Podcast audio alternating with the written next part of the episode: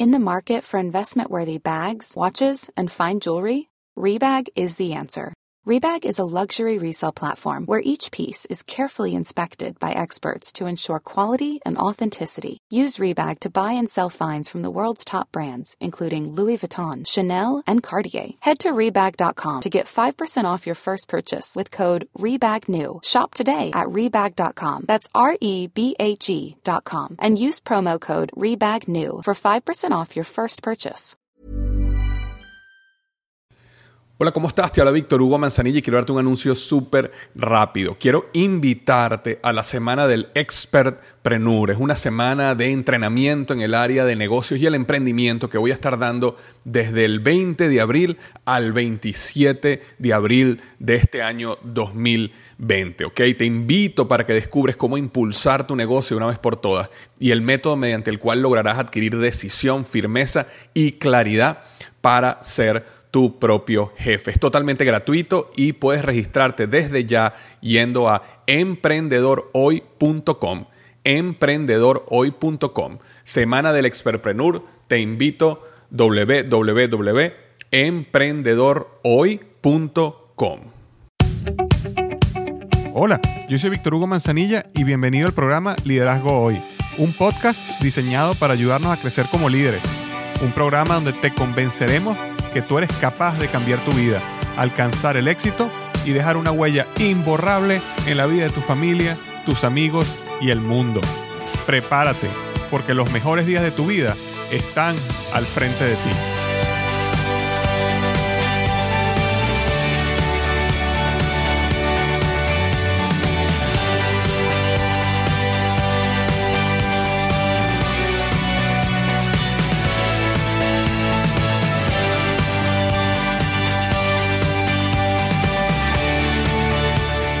Hola, ¿qué tal? Bienvenido al episodio número 18 del podcast Liderazgo Hoy. Y hoy estoy sumamente entusiasmado porque vamos a hacer un resumen de uno de mis libros favoritos. Ha sido uno de los libros que ha marcado mi vida. Lo leí hace muchos años y lo he releído ya dos o tres veces, que se llama Los siete hábitos de las personas altamente efectivas, del doctor Stephen Covey. Es un libro magnífico, muy completo y un libro eh, que yo creo que se mantiene a través de las generaciones porque el contenido que él coloca en ese libro es tan profundo, es basado en principios y valores eh, que no importa las generaciones, no importa los cambios tecnológicos, no importa lo que esté sucediendo, todos los principios que el doctor Kobe eh, comenta en ese libro eh, son totalmente aplicables hoy, fueron totalmente aplicables hace 10, 15 años y son completamente aplicables o van a ser completamente aplicables en 10, 20 años. Entonces, eso es lo que quiero hacer hoy, un resumen de ese libro. me parece interesantísimo el libro y inclusive estaba pensando de que debía ser muy bueno tener un resumen del libro en forma de audio donde uno pudiera escuchar por unos 40 minutos eh, un resumen del libro para refrescarlo de antemano digo que es mucho más valioso leer el libro que escuchar este podcast, pero si has leído el libro, eh, esto te va a servir como un refrescamiento del libro. Si no lo has leído, eh, te recomiendo que leas el libro ampliamente. Lo otro es que en el podcast eh, yo voy a hablar de los principios de Kobe. Por supuesto, voy a utilizar ejemplos de mi vida, mi experiencia. va a estar un poco modificado a cómo yo, lo que yo he aprendido del libro y cómo lo he aplicado y situaciones que he visto en mi vida. Entonces, eh, si tú quieres realmente obtener la pureza de, lo que los siete hábitos de la gente altamente efectiva, deberías leer el libro del doctor Stephen Covey. Y en el artículo voy a dejar un link eh, para que puedas ver el libro directamente. Antes de comenzar eh, con el resumen de los siete hábitos, simplemente quería este, leer la reseña de la semana. Y la reseña de la semana viene de Carmen este, de Estados Unidos y dice así. Hacía falta un podcast como este en español. Excelente para construir mi negocio. Muy motivador, no solo para mí, pero para mi equipo. Altamente recomendable para toda persona que quiera crecer como ser humano y líder. Muchas gracias. Gracias Carmen por esta reseña. Eh, cinco estrellas me puso Carmen y lo agradezco muchísimo. Y como siempre digo, si te gusta este podcast, me ayudas muchísimo yendo a iTunes o a iBox, depende de dónde los bajes, y dejándome una buena reseña, este, eh, porque eso ayuda muchísimo a que el podcast se haga visible para las personas que están buscando este tipo de información. Eh, y bueno, quién sabe, quizás pueda salir en el próximo podcast puedo, puedo contar tu, reseña cuando, cuando la vea. Entonces, muchísimas gracias, Carmen, por esta reseña, por estas cinco estrellas. Y este, bueno, continuamos entonces con el eh, resumen del libro de los siete hábitos de las personas altamente efectivas del, del doctor Stephen Covey. Literalmente, como comentaba, este libro cambió mi vida porque me enseñó una manera muy sencilla y muy práctica la evolución que como ser humano, que como líder necesitamos tener para crecer este, y desarrollarnos. El doctor Stephen Covey lo explica de una manera muy sencilla y en el artículo, en, el artículo en mi blog donde tengo eh, este podcast, eh, voy a dejar el gráfico donde muestra perfectamente el proceso de los siete hábitos. Pero son siete hábitos que te van a llevar en un proceso de evolución desde ser una persona dependiente, lo que él llama la dependencia, pasando por la independencia, llegando a la interdependencia. Y la interdependencia es el máximo nivel evolutivo que nosotros como seres humanos, como profesionales, eh, podemos llegar según el doctor Stephen Covey. Eh, y por supuesto, todo comienza en la dependencia.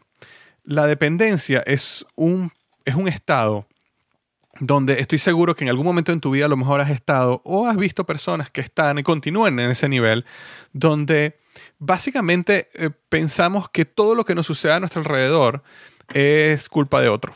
¿Ok? Es, ese tipo de persona que seguro has escuchado, en algún, a lo mejor en algún momento has estado en ese punto donde eh, si, si, si, lo botan del trabajo es culpa del jefe, si golpea a la esposa es porque la esposa lo hizo salir de sus casillas. Eh, pero eh, en general siempre tiene una excusa, ¿ok? Si comenzó un negocio y el negocio no funcionó y renunció es porque la economía no está bien o porque eh, siempre es algo externo. Son personas que viven su vida en un estado donde todo lo que sucede en su vida negativo es absolutamente responsabilidad de agentes externos donde ellos tienen cero influencia. ¿Ok? y bueno, todos hemos estado en algún momento así y existen personas que pasan toda su vida y, crecen, ¿no? Se vuelven más viejos y se mantienen en ese nivel de, dependientes, ¿no? Parecemos como, como niños, ¿no? Creemos que tenemos una mentalidad donde eh, creemos que las cosas se nos deben dar, ¿ok? Estoy seguro que has visto muchas personas que creen que las cosas se le deben dar. Eh, la, o sea, si, si, hay una persona que tiene más dinero que otra, entonces ¿por qué? Eso es injusto. Yo también debería tener dinero. Si una persona eh, tienen esa mentalidad donde la vida es injusta, donde nuestros fracasos son culpa de otros, donde las cosas se, nos deberían dar fáciles y, y, eso es lo que nos hace una, una persona dependiente. Como comenté, si llegamos tarde es culpa del tráfico. Si nos despiden es culpa del jefe. Si tratamos mal a nuestra pareja, como comenté, es porque él o ella nos sacó de nuestras casillas. Es un estado donde consideramos que somos víctimas Ok, yo creo que esa es la palabra clave. Somos víctimas de lo que nos sucede.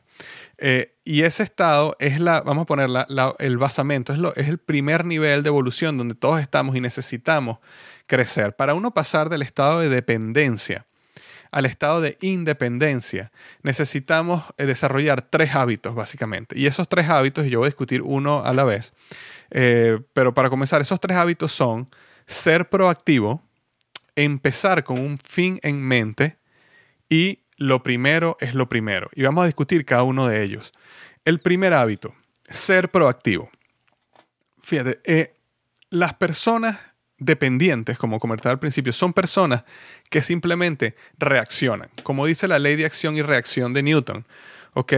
Ellos simplemente ocurre un estímulo y hay una respuesta. totalmente es una reacción como comenté, eh, si, si, si, si, tu pareja te, te saca de los casillas, ellos actúan y no sé, la insultan o la golpean o lo que sea. Si eh, no, no, creen que o no creen que existe una, una, manera de cambiar la respuesta, simplemente es ley de acción y reacción. Recibo un estímulo y reacciono dando una respuesta. El lenguaje de las personas reactivas es yo no puedo, yo soy así, eh, me volvieron loco, no lo permitirán, me sacó de mis casillas. Es, decir, es, esa actitud donde yo siempre fui así, yo no voy a cambiar toda mi vida, eh, esa es la manera que lo he hecho. Esa es la manera, esa es la, la actitud de una persona reactiva. Pero para uno pasar de ser reactivo a ser proactivo, hay que comprender, o esas personas que son proactivas comprenden que entre el estímulo, lo que te sucede, y la respuesta, cómo reaccionas tú a lo que te sucede, existe un espacio donde se encuentra libertad para elegir la acción que tú quieras tomar de acuerdo a tus valores. Entonces ya no es más estímulo-respuesta, ya no es más ley de acción y reacción de Newton. Ahora sucede un estímulo, yo estoy consciente de que independientemente del estímulo, yo tengo una serie de valores y yo tengo la libertad para decidir cuál es la acción que yo quiero tomar y entonces después de tomar esa acción sucede una respuesta, una respuesta que está definida por mí. Estas personas proactivas asumen su responsabilidad, son personas de acción. el lenguaje de una persona proactiva es, déjame examinar mis alternativas, vamos a buscar un enfoque distinto. Estoy controlando mis sentimientos, estoy controlando mi rabia, no voy a reaccionar aunque estoy molesto. Yo voy a elegir la respuesta adecuada. Así es eh, la, la, manera como sucede una, como actúa una persona proactiva. Y uno lo ve diariamente. Tú estás, si estás en este momento escuchando el podcast en tu carro y estás por casualidad en un tráfico, estoy seguro que puedes mirar a los lados y vas a ver personas proactivas y personas reactivas. Existen personas que en el tráfico van a estar completamente molestas, completamente reaccionando, tocando corneta, desesperados porque el de adelante no se mueve cuando está en una situación de tráfico automotor, ¿verdad? Mientras que a lo mejor al otro lado vas a tener una persona que va a pensar, bueno, estoy en el tráfico, no puedo hacer nada al respecto al tráfico, pero puedo tomar decisiones como déjame escuchar un podcast, déjame escuchar este, un, audiolibro, déjame llamar a este amigo que tenía tiempo que no hablaba con él y aprovechar ese tiempo extra del tráfico para poder hacer eso que quería hacer. Eh, eh, eh, en fin, es una actitud completamente diferente entre los problemas que la vida te presenta. Una de las mejores expresiones de ser proactivo, eh, yo la he visto, eh, que, he leído, perdón, fue en el del doctor Víctor Frank. Eh, el doctor Víctor Frank entre el año 1942 y 45 básicamente vivió un infierno, estuvo sometido a varios centros de concentración nazis y él escribió lo siguiente que se los quería, se los quería leer. Dice así, los que vivimos en campos de concentración podemos recordar a los hombres que caminaban por las cabañas dando aliento a los demás regalando su último pedazo de pan. Puede, pueden haber sido pocos en número, pero ofrecen prueba suficiente de que se puede quitar todo a un hombre, excepto una cosa, la última de sus libertades humanas, el poder elegir su propia actitud dado a cualquier tipo de circunstancia, el poder elegir su propio camino. Esto es lo que es ser proactivo, el poder elegir su propia actitud y respuesta ante cualquier circunstancia. Es el primer hábito que habla Kobe para tú salir, poder salir de la dependencia. Eh, otra manera de, ponernos así, si, tú quieres crecer como líder, si quieres crecer como profesional, eh, si quieres tener éxito como empresario y no eres capaz de entender de que necesitas ser proactivo, de que necesitas dejar la ley de reacción, estímulo y respuesta, de que necesitas entender que la respuesta, la reacción que tú tengas ante la circunstancia que la vida te pone enfrente depende completamente y absolutamente de ti. Si no puedes entender eso, nunca vas a poder llegar, salir de la dependencia. Vas a ser siempre un hombre dependiente o una mujer dependiente. Y cuando sucedan circunstancias adversas que a todos nos pasan, vas a reaccionar y vas a hacer las cosas peor. Y, de eso, bueno, podríamos estar todo el día contando historias. Entonces, el primer paso es entender eso, que el poder está en ti de elegir tu propia actitud y respuesta ante cualquier circunstancia. Primer hábito para salir de la dependencia es ser proactivo, ¿ok? Este, el segundo hábito, ¿ok? Para salir de la dependencia es empezar con un fin en mente. ¿Ok? Eh, comenzar con un fin en mente es algo, un concepto muy sencillo que hemos hablado muchísimo en este blog. Sin embargo, muchas veces intuitivamente no lo aplicamos porque eh, simplemente sentimos que es un proceso que sucede naturalmente y que no debemos prestar tiempo a desarrollarlo. Más lo que me he dado cuenta en mi vida es que no es así. Necesitas tener un fin en mente, necesitas desarrollar una visión necesitas programar tu futuro. Ahora, vamos a estar claros. Eh, si tu futuro es el punto B y tú te encuentras en el punto A, evidentemente lo que tú quieres para llegar del punto A al punto B es una línea recta. eso no va a suceder en la vida, va, va a haber zigzag, van a suceder situaciones que te van a alejar del punto B y de repente vuelves a coger rumbo, pero lo importante es que tienes claro que existe un punto B y que quieres llegar a ese punto B. Y como eres una persona proactiva, que era el hábito 1, entiendes que van a haber circunstancias que te van a desviar, pero tú apenas puedas, rápidamente vuelves otra vez eh, al rumbo. Este segundo hábito, empezar con un fin en mente, es parte del hecho que necesitas programar tu futuro. Necesitas ver claramente hoy cómo quieres que te recuerden cómo fallezcas. El doctor Stephen Covey hace, hace una, un ejemplo muy interesante donde él te sitúa, te hace imaginar de que tú estás en tu funeral. Tú estás en tu funeral hoy y tú estás escuchando a las personas hablando acerca de ti. ¿Qué es lo que tú quieres que esas personas digan de ti? ¿Ok? Tómate un tiempo para pensar, ¿qué quieres que digan las personas si tú hoy estuvieras en tu funeral? ¿Quieres que te recuerden como un buen padre, como una buena madre? ¿Quieres que te recuerden como un empresario honesto? ¿Quieres que te recuerden una persona que tenía una pasión por la, responsabilidad social y por la justicia social? Eh, ¿Quieres que te recuerden como una persona de palabra? Eh, no sé, cada quien tiene unas cuantas eh, unas cuantas, unos cuantos valores, unas cuantas eh, maneras como quisiera ser recordado. Y eso es lo que el doctor Stephen Covey hace con ese ejercicio que me parece fantástico. Eh. Evidentemente uno quisiera ser eh, bueno en todo, pero si tú pudieras escoger unas cuantas, si tú pudieras escoger cuáles serían esas, no sé, y voy a poner un número, cuatro o cinco valores, y no, no quiero limitar a un número, pero por poner un ejemplo, que, que, que tú quisieras ser recordado, ¿cuáles serían? Entonces, para tú poder eh, eh, lograr en ese momento que suceda tu funeral y que las personas realmente te recuerden de esa manera, necesitas que toda tu energía, todo tu trabajo del día a día, por todos los años que te quedan de vida, vaya en esa dirección eh, que te acerque a, dónde, a qué es lo que tú quieres convertirte. Y para eso necesitas construir una misión personal. La misión personal es un documento escrito donde expresas tu misión, tu misión en esta vida, para qué tú viniste al mundo, qué es lo que cuál es la huella que tú quieres dejar. La misión personal normalmente no se crea, sino se descubre. La, misión personal es algo donde, basada en tu pasión, tus talentos, eh, un profundo deseo de dejar una huella en este mundo, existe algo que cada uno de nosotros tiene y es diferente para cada uno, donde si logras descubrirlo, si logras detectarlo, como dice John Acuff, si logras recordarlo, porque muchas veces esa pasión estuvo ahí, pero la, has dormido este, y la has eh, colocado en el baúl de los olvidos, eh, y logras recordarla, entonces eh, logras descubrir ese propósito que tú tienes en esta vida, qué es lo que tú sabes hacer mejor que nadie, dónde está tu pasión. Y y entonces puedes definir esa misión personal. Existen personas que escriben una misión personal que es una página, dos páginas. Existen personas que escriben simplemente un párrafo.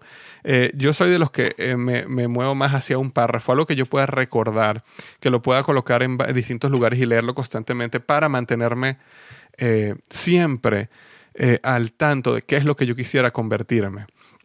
entonces es muy importante definir esa misión personal. Como te dije, puede ser una página puede ser simplemente un párrafo con dos o tres oraciones.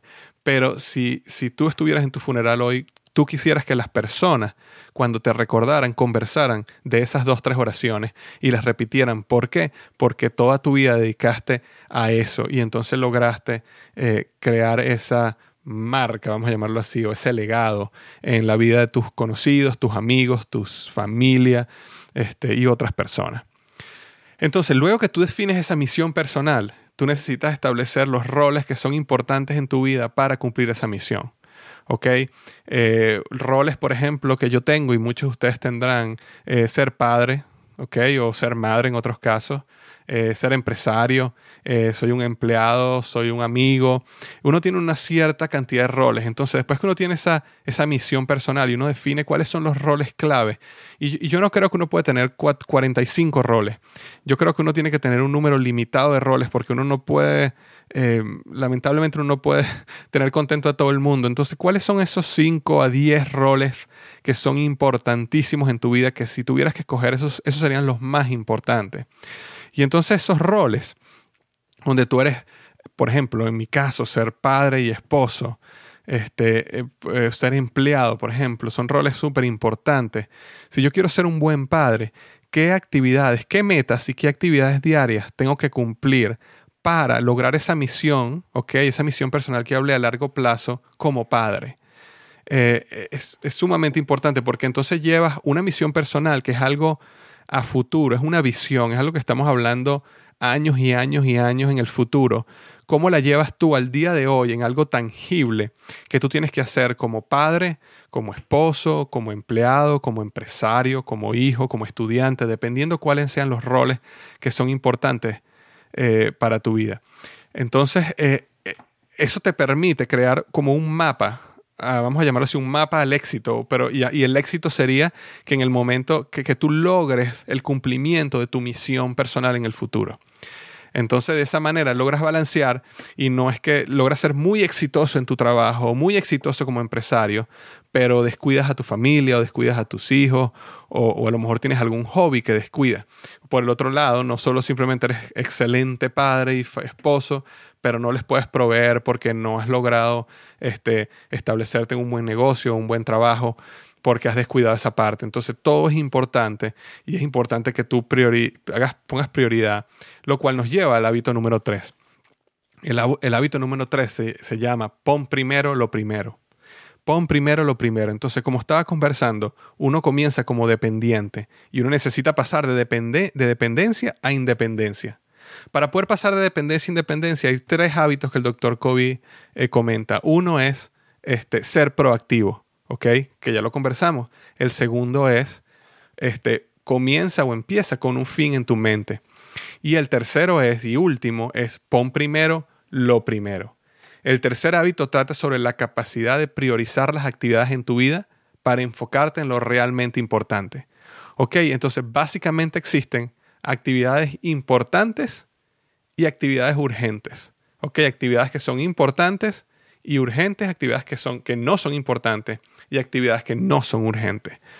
Y él desarrolló una matriz que estoy colocando en el artículo muy interesante donde existen situaciones que son urgentes e importantes, ¿verdad? Como una crisis, un problema que te sucedió de repente, proyectos que tienes contra lo que necesitas actuar. Pero también existen situaciones que son no importantes y no urgentes. Y muchas veces nosotros dedicamos muchísimo tiempo a las actividades no importantes y no urgentes.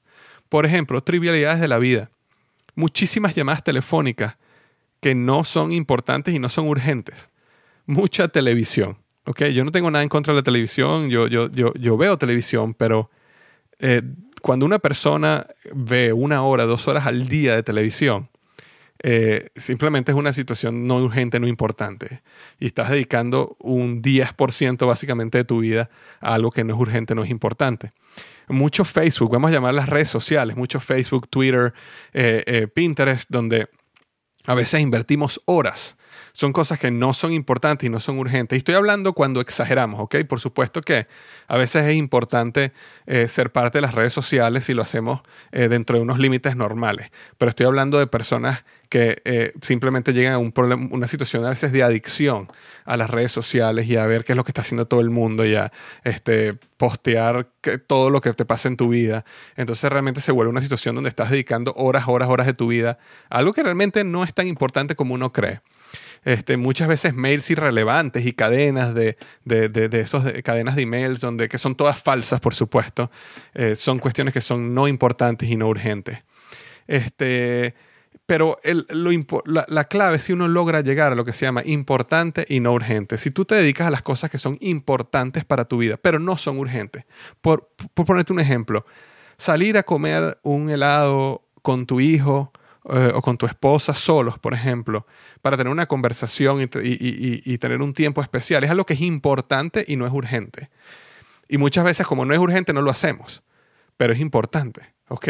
Eh, preparación planificación, prevención, clarificar tus valores, definir toda tu misión personal. Son cuestiones importantes que no son urgentes.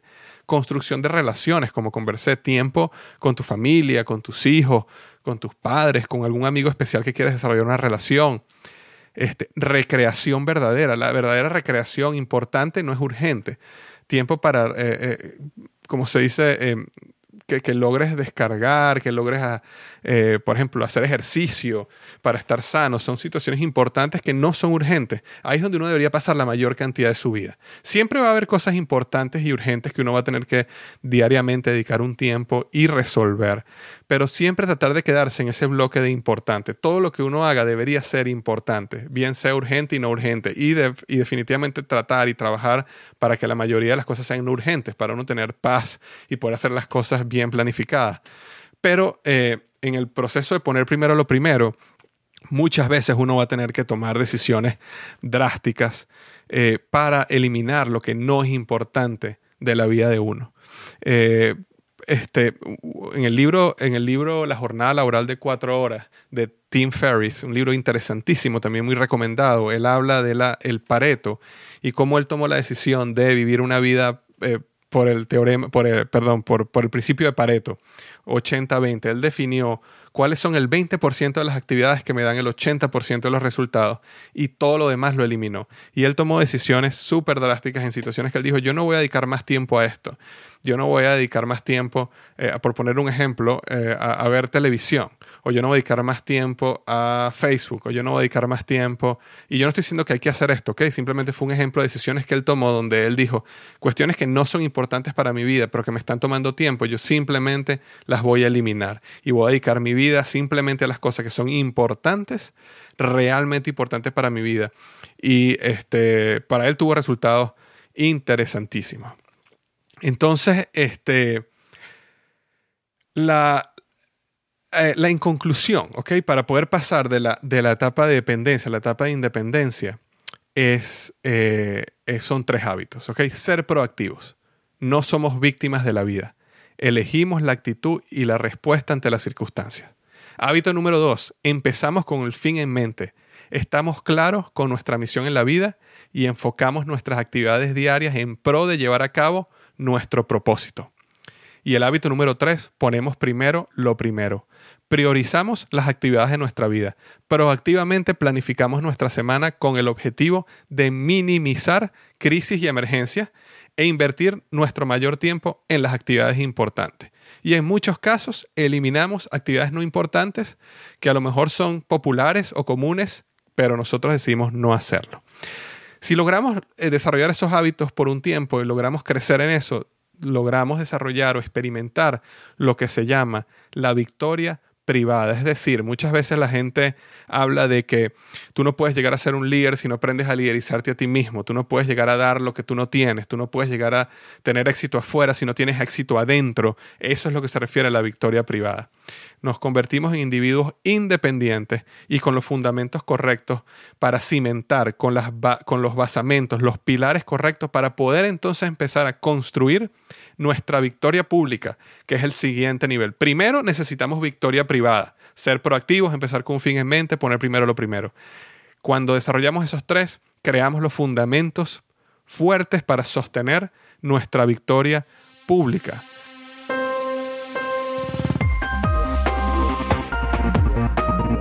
Hola, ¿alguna vez has querido comenzar un blog? Yo siempre he dicho que un blog puede ser la plataforma que te catapulte a tener éxito en cualquier área que tú tengas pasión. Si alguna vez has querido tener un blog y no sabes cómo hacerlo, visita blogexito.com www.blogexito.com Es una página que yo creé donde te enseño paso a paso cómo construir un blog exitoso, basado en todo el aprendizaje que yo tuve en mi blog Liderazgo Hoy, que en menos de un año llegó a tener más de 30.000 seguidores. Todo lo que yo aprendí paso a paso está en blogexito.com. Te espero. Ok, aquí estamos de vuelta ya con el proceso de cómo pasar de ser seres eh, independientes a seres a personas interdependientes. Este, eh, tal como comenté, nosotros pasamos de la dependencia a la independencia y en ese proceso logramos tener una victoria privada. Como comentaba hace unos minutos, eh, necesitamos tener éxito primero internamente para poder entonces tener éxito externamente, de forma privada primero para poder tener éxito público. ¿Por qué eso es así? Porque fíjate algo, si uno logra tener éxito externamente sin haber creado los fundamentos internos para sostener este éxito, eh, el fracaso es inevitable y es aún peor. Y lo hemos visto muchísimo, ¿ok? Muchísimas veces. Estoy seguro has visto historias inclusive de, de personas que llegan a tener mucho éxito muy rápido y no pueden y no aprenden cómo sostenerlo, cómo mantener ese éxito. Lo, vemos artistas, eh, deportistas, personas que de un minuto a otro logran tener millones de dólares y muchísimo éxito y fama y poder y, no pueden sostener ese éxito y cuando caen, caen muchísimo peor que antes. Lo vemos también innumerables historias de personas que ganan la lotería y de un día para otro son multimillonarios. Y en cuestión de un año, dos o tres años, esas mismas personas muchas veces confiesan que preferirían nunca haber ganado la lotería. ¿Por qué? Porque ellos no habían desarrollado una victoria privada primero para entonces poder sostener una victoria pública. Lo interesante de este concepto de los siete hábitos es que uno puede desarrollar una victoria eh, privada, eh, privada primero que va, a aprender, que va a llevarte a sostener correctamente esa victoria pública. Y de eso es lo que vamos a hablar eh, en esta segunda parte del podcast, ¿ok? Cómo desarrollar esa victoria pública nuevamente de dependencia a independencia. Primero somos dependientes, es decir, todo lo que nos sucede es culpa de otros. Necesitamos que las cosas nos lo regalen. Victoria privada nos lleva a la independencia, lo cual quiere decir ya yo soy independiente, ya yo puedo, yo soy responsable de mi futuro. Yo logro, yo tengo la capacidad de decidir hacia dónde quiero ir y si las cosas que suceden son mi responsabilidad y si yo voy a tener éxito o no, va a ser una eh, responsabilidad mía. Ahora, algo interesante que sucede en la independencia, todavía en la independencia no eres un líder, porque la independencia es solo cerca de ti. Como estaba comentando, es una victoria privada. Tú como lo podríamos llamar, te estás liderando a ti mismo. Lo que pasa es que ese término, término de liderarse a sí mismo eh, realmente no, yo siento que no es correcto porque el liderazgo quiere decir influencia sobre otras personas. Muchas personas hablan de, liderazgo a uno mismo, es decir, que uno logra eh, influirse a uno mismo. No, no, no sé si sea un, un término correcto. Lo que quiero decir es que la independencia es todo acerca de ti como persona. Entonces, hasta el momento todavía no has comenzado a desarrollar tu liderazgo interdependencia, que es el último, el nivel más eh, de mayor evolución, lo que quiere decir es que ya tú eres capaz o entiendes, perdón, entiendes que para lograr éxito no solo lo, necesitas lograr tú solo, sino necesitas traer muchísimas personas. Entiendes que uno más uno no es igual a dos, uno más uno puede ser 20, 30, 40 o 100, porque el poder de muchas personas eh, trae resultados muchísimo mejores que los que puedes tener tú solo. Entonces, el proceso de independencia a interdependencia es el proceso de crecimiento como líder como es tu proceso de crecimiento de liderazgo. El proceso de dependencia a independencia es un proceso de crecimiento interno, personal.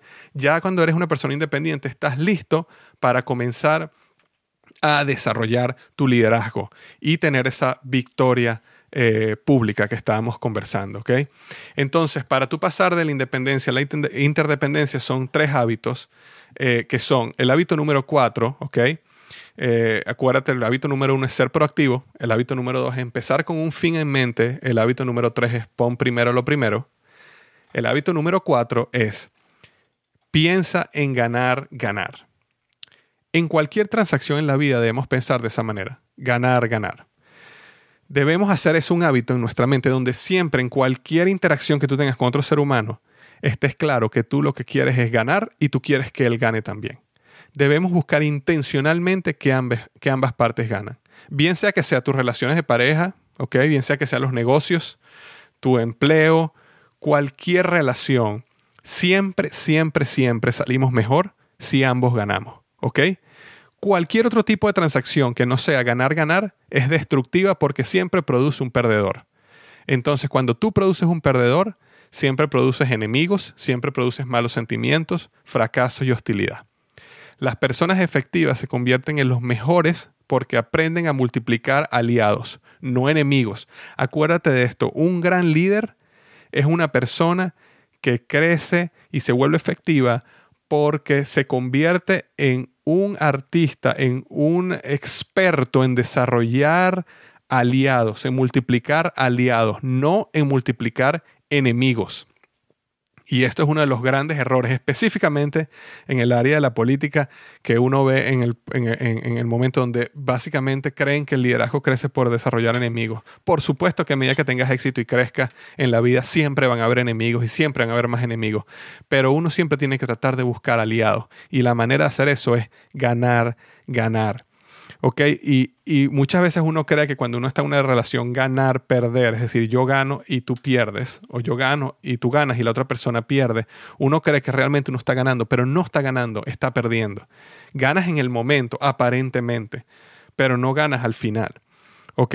Y yo lo he visto muchísimo eh, de relaciones de negocio donde compañías, eh, por ejemplo, buscan un suplidor que tenga precios de insumos muchísimo más económicos, logran exprimirlos hasta que lleguen a precios súper bajos para ellos como corporación tener una gran, un gran margen en la venta de sus productos. Y cuando empiezan a vender sus productos resulta que este suplidor no puede sostener esos precios, se va a la quiebra entonces la compañía no logra tener los insumos y entonces no logra despacharle a sus clientes y los clientes se molestan con esta empresa y bueno, al final todo el mundo perdió en la cadena desde el, desde el, eh, el proveedor hasta el cliente final. ¿Por qué? Porque no una relación ganar-ganar. Siempre sucede así. Necesitamos buscar relaciones ganar-ganar. Si tú ves cuáles... Eh, de, hecho, yo hice un video que se llama Puentes, eh, que voy a dejar el link en el artículo, donde habla sobre ese principio, donde en todo puente, todo puente tiene fundamentos, todo puente tiene eh, eh, fundaciones, cimientos de ambos lados de un río. Y uno como líder necesita aprender a ver cuál es, cuáles son los cimientos que están en el otro lado del río de la otra persona. ¿Qué es lo que la otra persona este, desea eh, para que esa persona se considere ganadora. ¿Cómo yo puedo hacer para que esa persona logre sus objetivos a la vez que esa persona me ayuda a mí a lograr mis objetivos? Entonces, eso es el hábito número cuatro y hábito clave para desarrollar liderazgo. Eh, piensa siempre en ganar, ganar. Si tus personas ganan, tú vas a ganar en consecuencia también. Entonces, ese es el hábito número cuatro. Hábito número cinco. Busca primero comprender y después ser comprendido. Si deseas desarrollar relaciones ganar-ganar, recuerda que debes comprender muy bien qué es lo que la otra persona quiere y qué significa ganar para ellos, ¿verdad? Lo comenté hace un minuto. No asumas que tú sabes, escucha, pregúntale a las personas. E, y ese es el hábito. Busca primero comprender y después ser comprendido. No te opongas a lo que escuchas directamente. Simplemente ponte en los zapatos del otro. Parte de un principio donde toda persona tiene una buena intención y comprender el punto de vista de otro te ayudará enormemente a lograr también tus objetivos. Y eso es lo que se llama crear una comunicación empática. Yo veo muchísimo y lo veo muchísimo en los ámbitos de, religión y en los ámbitos políticos, donde existen principios eh, eh, donde son tan, tan, tan incuestionables, donde es imposible tener una conversación con otra persona. Las personas están completamente convencidas que el 100% de la manera que ellos piensan es la verdad. Y entonces cuando entran en una conversación con otros, como están convencidos que el 100% de lo que ellos piensan es la verdad y que la otra persona está equivocada, no se logra en ningún momento crear una comunicación empática. La clave para crear una comunicación empática es que uno necesita de alguna manera tener, así sea una mínima duda, que a lo mejor tú puedes estar equivocado en tu manera de pensar y que a lo mejor la otra persona puede tener la razón, aunque sea en un 1% de lo que esa persona va a decir. Y si aún después que esta persona te diga su punto, tú aún crees que tienes la razón, el simple hecho de haberte colocado en los zapatos de otros, el simple hecho de haber tomado el tiempo para comprender, te da una ventaja grandísima y, e igualmente desarrollaste comunicación empática. Comunicación empática no quiere decir que tú tienes que estar de acuerdo con todo lo que la otra persona dice. Comunicación empática es que realmente haces un esfuerzo consciente en entender por qué esa persona piensa como piensa, cuáles son los principios, porque si partes del principio de que todo el mundo comienza con una buena intención, entonces ese principio te ayuda a que si la otra persona piensa diferente a ti, debe ser por algo. Y si, la otra persona también es inteligente, la otra persona también piensa, eh, te toma el tiempo para investigar, entonces esa persona debe tener algún punto válido. Déjame escucharlo, déjame entenderlo. Y a lo mejor yo estoy equivocado en alguno de mis puntos y logramos llegar a un punto medio y, tal cual como comenté, si al final no estás de acuerdo con la persona, simplemente el hecho que te tomaste el tiempo de realmente comprenderlo, te ayudará muchísimo a desarrollar esa comunicación empática y te ayudará muchísimo a ti también a influir en el otro. Entonces, fíjate, el hábito número cuatro era pensar en ganar, ganar. El hábito número cinco es busca primero comprender y después ser comprendido. Eh, básicamente son dos hábitos de creación de liderazgo.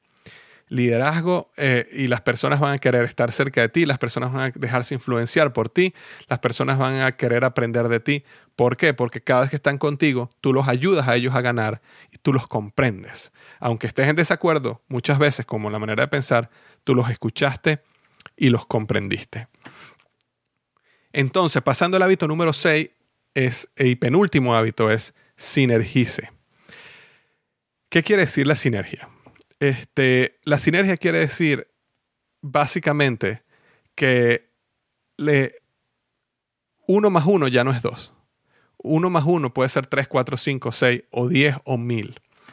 Este, la, la sinergia quiere decir que si tú tomas las ideas de uno, las ideas del otro, las capacidades de uno, las fortalezas del otro, tú creas un producto muchísimo más grande que el que pudieras haber creado tú solo o cualquier persona individualmente.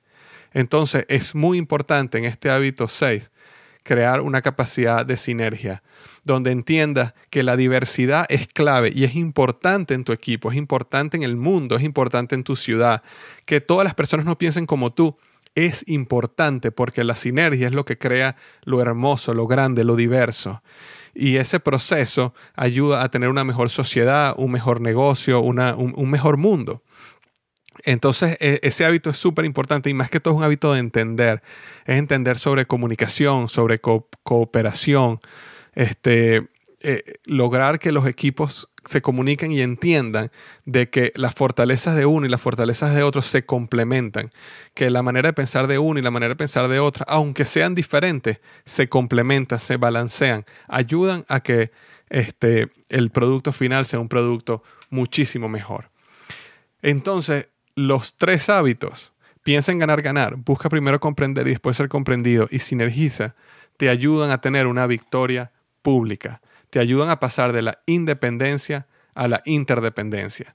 Te ayudan a pasar de ser un gran profesional, un gran empresario, a ser un gran líder. ¿Ok? Eh, y ese proceso lo necesitamos crear este, para tener esa, victoria pública de una manera realmente sostenida en un éxito eh, eh, basado en principios correctos. Entonces, bueno, eso nos lleva a la interdependencia. Existe un hábito más, ¿ok? Eh, no termina aquí. Ya cuando uno tiene la interdependencia, hay un hábito muy importante que llama, Stephen Covey llama afilar la sierra. ¿Qué quiere decir afilar la sierra? Y él contaba la historia de un leñador que iba y cortaba árboles. Y por poner un ejemplo, el primer día cortó 20 árboles. El segundo día cortó 18 árboles. El tercer día fue y cortó 16 árboles. Después cortó 12 árboles. Y cada día él trabajaba más y más y más horas, pero cada día cortaba menos y menos y menos árboles. Y con el tiempo se dio cuenta, gracias a sus compañeros de trabajo, que su error era que él no estaba afilando la sierra. Y eso nos pasa día a día. Nosotros muchas veces creemos que si trabajamos más, más, más y más, este, vamos a lograr más y más y más resultados. Y la realidad es que no sucede así. Inicialmente sucede así, pero con el tiempo, como no afilas tu sierra, cada impacto, cada, cada trabajo que haces, realmente obtienes menos resultados, menos producto, eres más improductivo porque no te estás tomando el tiempo para afilar tus herramientas. Y esta afilar la sierra se traduce en cuatro puntos. Necesitas cultivar tu cuerpo. Necesitas ejercitarte para desarrollar fortaleza, flexibilidad y resistencia física. ¿ok? ¿Qué importa tener éxito en la vida si estamos completamente enfermos, si, si, si, si no logramos disfrutar lo que, lo que trabajamos tanto por una enfermedad? Entonces necesitamos planificar, afilar la sierra en el cultivando nuestro cuerpo, cultivando nuestra alma, oración y meditación, leer buena literatura, arte o música, todo eso cultiva el alma, es muy importante. Afilar la sierra cultivando la mente, leer, educarse, investigar, aprender algo nuevo. Si no has, si no has escuchado el podcast que hice hace un par de meses que se llama este, El Poder de la Lectura, eh, te recomiendo que lo leas. Ha sido el podcast más exitoso que, he hecho hasta ahora. Eh, con, más personas lo han escuchado. Eh, te lo recomiendo muchísimo. Esa es la parte de afilar la sierra, cultivar tu mente. Y por último, cultivar tu corazón. Trabajar en desarrollar una conexión emocional con las personas. Es esa área social muy, muy, muy importante que cada uno tenemos. Entonces, afilar la sierra significa o se traduce en cultivar tu cuerpo, cultivar tu alma, cultivar tu mente y cultivar tu corazón. ¿Ok? Comunícate, escucha y no demandes innecesariamente. En todo lo que hagas, trata de dejar a los demás mejor que antes de que te encontraran y colócalos primero. Haciendo esto te transformarás en una persona altamente efectiva. Entonces esos son los siete hábitos del doctor Stephen Covey. Espero que te haya gustado. A mí, yo quise hacer este, este podcast porque este libro a mí me fascinó y el podcast me ayuda entonces muchísimo a escucharlo de vez en cuando y refrescar los siete hábitos de Kobe y darme cuenta si tengo que dar algún golpe de timón o recordar algún principio que he olvidado, no estoy aplicando eh, diariamente. Entonces lo hice, espero que te guste, que te sea útil. Y bueno, ya para terminar, como siempre digo, si te gustó este podcast, si te gusta el trabajo que estoy haciendo en mi blog o en mi podcast, el favor que te pido es que vayas a iTunes o iVoox, depende de donde bajes el podcast, y me dejes una buena reseña. Si te parece que este podcast es de cinco estrellas, mucho mejor. Pero una reseña, una buena reseña, unas eh, cinco estrellas me ayudan muchísimo a que este podcast se haga visible a otras personas que están buscando temas de liderazgo, temas de crecimiento personal, eh, y entonces aparece pues como una opción para que las personas lo escuchen. También, si tú puedes recomendarlo a tus amigos, conocidos, vecinos, familiares, que tú crees que esta información sería valiosa para ellos, por favor hazlo. Me ayuda muchísimo. Y ya para cerrar, recuerda, los mejores días de tu vida están al frente de ti.